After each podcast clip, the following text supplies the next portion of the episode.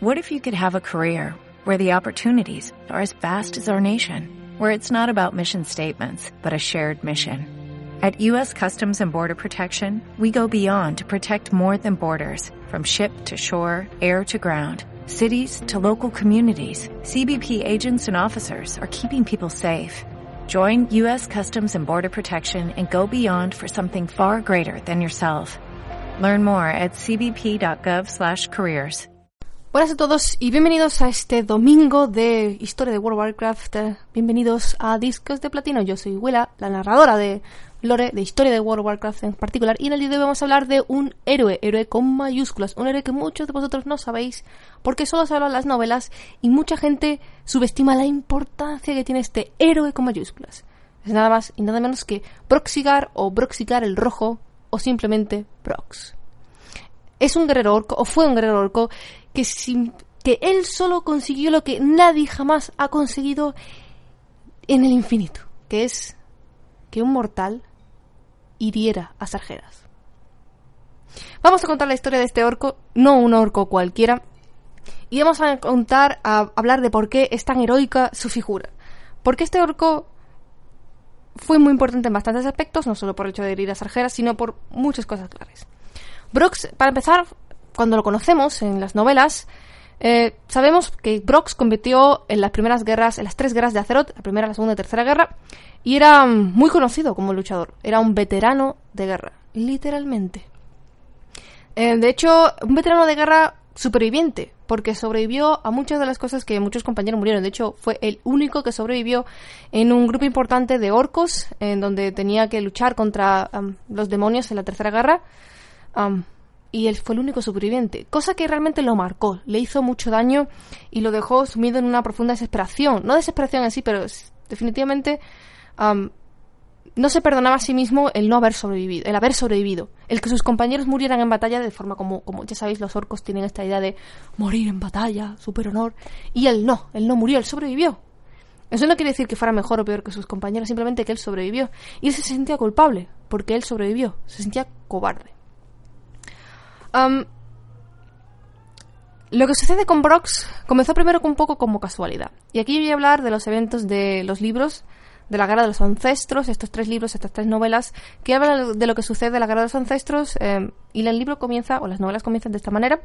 Resulta que hay una anomalía temporal eh, en Sierras Polón, y Nozdormu les pide, le pide a Ronin y a Krasus, Krasus es Corialtraz, el consorte de Alestracha, solo que Corialtraz se transforma en Krasus, un mago, y mm, bueno, pues Krasus va con Ronin, ambos eh, son eh, invocados por Nocturmus y le pide a Nocturmus que por favor vayan a ver esa anomalía temporal y se hagan cargo de ella, porque, bueno, el vuelo azul no, el vuelo de bronce no puede. Total, que van allí Ronin y um, Krasus y resulta que, por casualidad de la vida, resulta que allí está Brox también en la zona de Sierras Polón, porque los chamanes de la hora también detectaron esa anomalía temporal y, fueron enviados tanto Brox como su compañero a investigar qué es lo que estaba sucediendo en esa anomalía temporal en Sierras Polón. Y justo cuando sucede esa anomalía, algo sucede, se muere el compañero de Brox, fue asesinado, y el humano, Ronin, um, Krasus y Brox fueron lanzados a través de, ese, de esa anomalía temporal y acabaron hace 10.000 años. Acabaron justo antes de todos, eh, de todos los sucesos de la guerra de los ancestros, justo, justo en el momento en el que aún Elidan um, no estaba corrupto o no estaba tan loco por, por ser, um, luchar contra la Legión Ardente. De hecho, la Legión Ardente aún no había aparecido. Estaba a punto de, pero aún no había aparecido.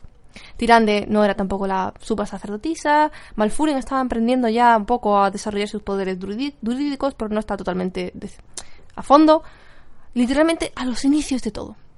Y claro, um, a un humano no pasaba tan desapercibido su figura.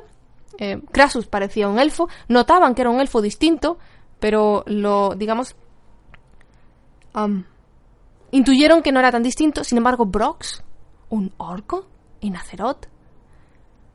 Tenéis que recordar que en no aparecieron los orcos hasta la apertura del portal oscuro muchos años después. Los orcos no son de Azeroth, son de Draenor. Entonces, literalmente, Brox fue el primer orco con el que se encontraron en esta línea temporal los elfos. Y no fue muy bien para Brox. Los elfos resulta que vieron en él a un animal. Lo vieron como un animal, bruto, tosco, primitivo, que hablaba un lenguaje cultural extraño. Y claro, ni Ronin ni Krasus estaban en la posición de explicar que bueno que ellos eran viajantes del tiempo y que venían del futuro, porque había sucedido algo extraño que había que corregir y que Brox era un orco y no era tan malo. Eso es eh, algo que no tenían permiso, no tenían no tenían permitido no tenían permitido hablar del, del futuro. Literalmente tenían que vivir con lo que hay. así que a Brox lo encerraron y lo trataron como digo como un animal. Lo trataban bastante mal. Sin embargo, hay una persona que no. Había una elfa que lo trataba bien, que intentaba hablar con él, lo curó y le dio de comer. Esta era tirante. Recordad que aún no era suma sacerdotisa, era simplemente una novicia. Era decir, es una sacerdotisa novata. Es que no era ni, de las buenas sacerdotisas, era novata, novata. Brox, sinceramente, sabía que eran, elfos de la, de la noche. Él no sabía realmente qué estaba sucediendo. Él no tenía ni idea de por qué habían ido Crassus o Ronin, ni nada de eso. Después, obviamente, entendió todo el tema cuando por fin, por fin pudo hablar con tranquilidad, entendió lo que había sucedido, que habían estado en el pasado y tal. Él había visto antes a los elfos de la noche, sabía lo que sucedía. y mm, claro, él no iba a atacar ni nada porque estaba en posición de defensa, ¿cómo se dice?, en totalmente desventaja y no tiene ningún motivo en atacarlos. Sin embargo, el trato de Tirande le llegó en el sentido de que no esperaba que una elfa, que además era literalmente la primera vez que veía un orco, lo tratase también, a un enemigo. Algo que, que, en la mente de Brox era como no encajaba porque literalmente en su mundo, en el mundo en el que él venía, en el futuro, los orcos y los elfos de la noche son enemigos. Sin embargo, Tirande lo trató bien. Le curó las heridas, le intentaba hablar, le daba de comer.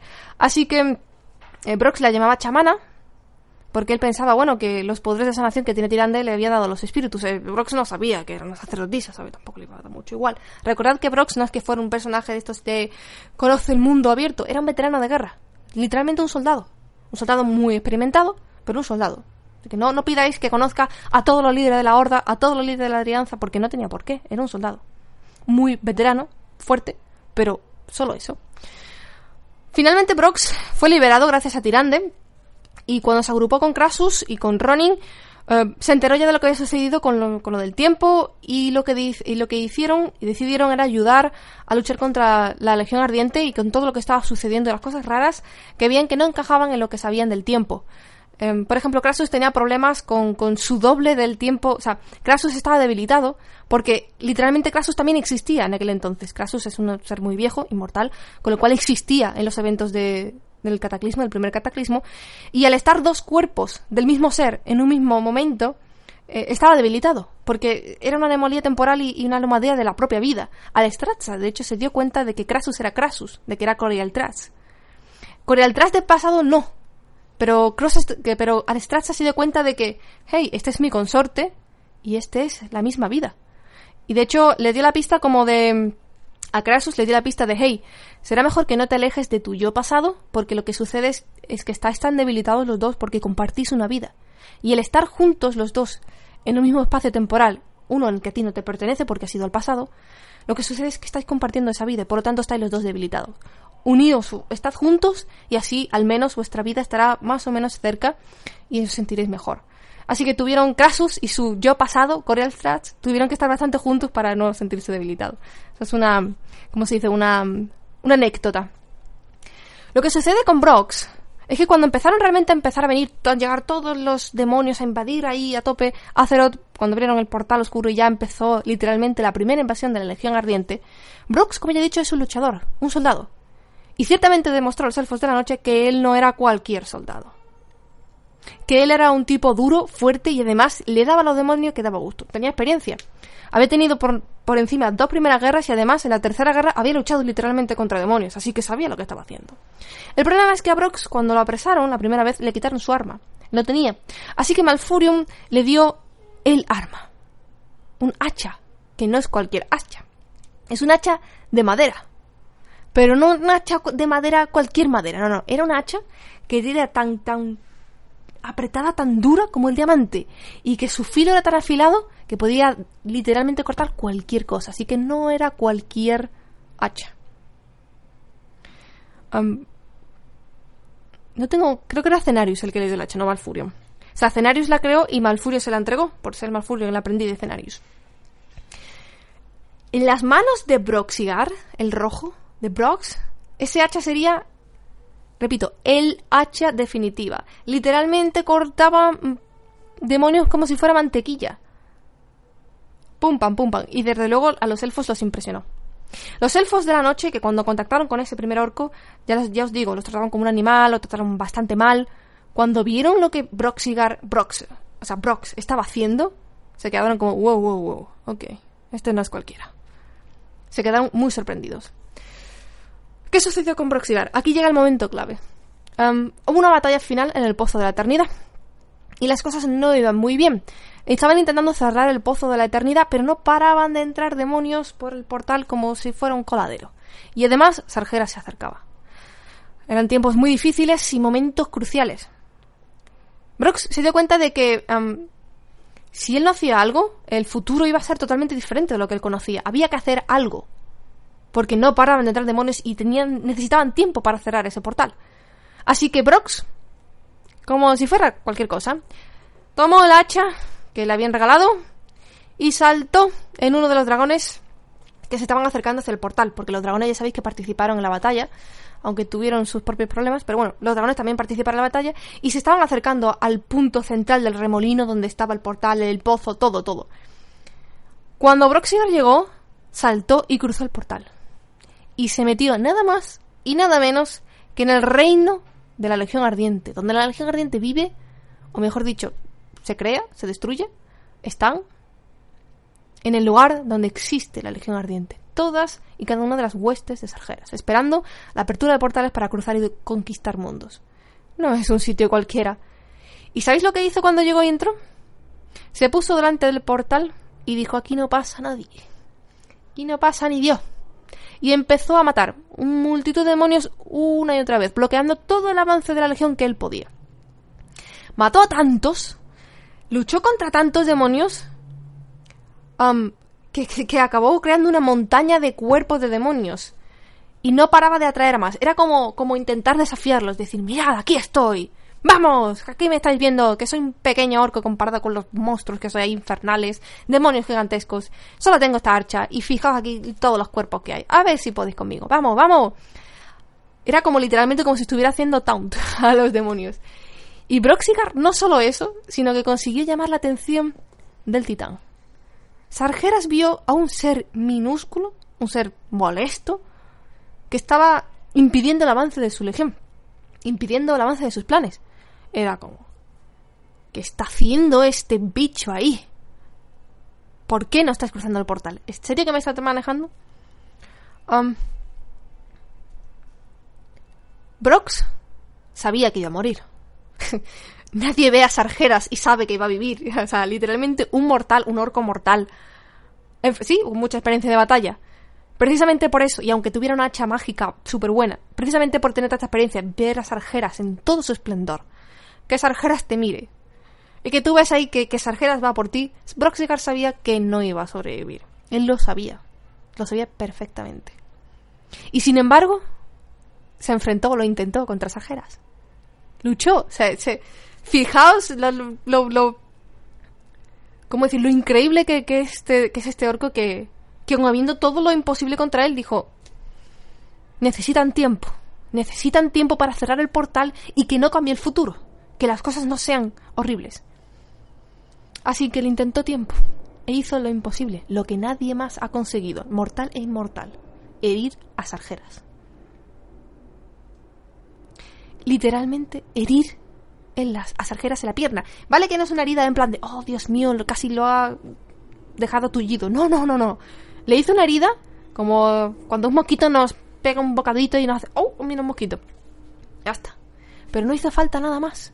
Fue exactamente lo que necesitaron la gente del otro lado del portal para cerrarlo, para evitar que Sargeras cruzara y para cerrar ese portal que estaba arruinando el mundo, que iba a crear el cataclismo, que creó el cataclismo. Sí, Sargeras acabó con Brox. Usando su, su espada rota, la espada rota de Sargeras, ya veis que Sargeras tiene una espada rota, lo mató. Broxigar murió. Broxigar el Rojo murió dentro del reino de la Legión Ardiente, en el portal, rodeado de cadáveres de demonios que habían muerto bajo su mano, pero murió con el orgullo de saber que había cumplido con su deber y que había evitado que el futuro cambiase, que había evitado que la Legión Ardiente cruzase el portal y destruyese el mundo, que había evitado que Sargeras destruyese todo. Él no lo sabía, pero ese momento él se convirtió en leyenda, porque él es el único, repito, el único ser que ha sido capaz de herir a Sargeras. Una herida de mierda, una herida minúscula, sin importancia apenas. Pero lo que esa herida dio, ese, ese segundo de, de, distracción de Sargeras, le costó a Sargeras la invasión. Fijaos la tontería tan... es una historia que merece la pena ser contada. Y ciertamente, Broxigar o Brox es un héroe que merece la pena ser recordado. Cuando volvieron al futuro, los dos supervivientes que quedaron, que eran Krasus y Ronin, Krasus se encargó de recordar las aventuras o de que Brox no fuera olvidado. Se convirtió en un orco chamán, se disfrazó de orco chamán y fue a ver a, Thrall, que por aquel entonces era líder de la horda. Le entregó el hacha mágica de Brox y le dijo y le contó la historia de cómo Brox en el pasado consiguió tener la invasión demoníaca y le pidieron y le pidió por favor a Thrall que recordase la vida y el sacrificio de Broxigar el Rojo. Porque ese sacrificio es como el que nadie, el que nadie más ha podido hacer. Sacrificio mayúsculo, tan mayúsculo que nadie nunca en Azeroth podría agradecerle tanto a Broxigar. Y Thrall lo entendió. De hecho, le dio esa, esa, esa hacha, se la regaló a la sobrina de, eh, de Proxigar, Tura. Um, se la dio a ella. Y Tura se sintió muy honorada cuando, cuando recibió esa, esa arma tan legendaria. Quizás nosotros la veamos en. Ups, no sé. Con respecto a los elfos de la noche, tampoco se quedaron cortos. Entendieron la importancia y el honor de Broxigar. Un orco del que en aquel momento ellos no sabían que después estarían en guerra, pero un orco que los ayudó, un orco que, que frente a cómo había recibido un trato malísimo por parte de ellos, había defendido a los elfos y los había ayudado, crearon un monumento en honor a, Brox, el único orco que literalmente es muy bien recibido dentro de las filas de los elfos de la noche, y Tirande y Malfurio lo ignoraron y lo lloraron. De hecho, Tirande aún se acuerda de él con cariño. Fijaos el, la unión que, Tirande y Brox eh, llegaron a tener. Y esta es la historia de este héroe, héroe con mayúsculas, el héroe de Azeroth. Porque ese segundo que nos dio, ese segundo de herir a Sargeras, cosa que no se ha repetido nunca, le costó a Sargeras la invasión y nos, y nos dio a nosotros la libertad y la seguridad de vivir en Azeroth. Y esta es la historia de Broxigar. Que no se olvide, conocer a este personaje porque es el héroe de Azeroth. No es cualquier personaje. Ojalá podamos saber un poco más de él o de su historia, o, por lo menos quizás conocer un poco más su familia. Y no sé si llegaremos a ver su hacha. Sería genial, quizás la podrían tener alguno de los guerreros. O Furia o armas. No lo sé. Pero ciertamente. Brox es un héroe. No olvidan nunca ese nombre. Broxigar el Rojo. Cuando os hablen de Brox, en el chat todos vais a escuchar que Broxigar es el héroe. Tanto por parte de la Alianza como por parte de la Horda. Espero que os haya gustado este podcast y si tienes alguna duda, pregunta, comentario o sugerencia para los próximos podcasts son más que bienvenidas. Este era uno pendiente que tenía desde hace mucho tiempo y creo además que viene bien para encajarlo en la historia y que entendáis un poco más la importancia de Broxigar, quizás porque el Legion reaparezca o no, perfectamente siempre merece la pena ser recordado. Broxigar es muy importante y todo un héroe. Un saludo y nos vemos la semana que viene con un poquito más de Lore.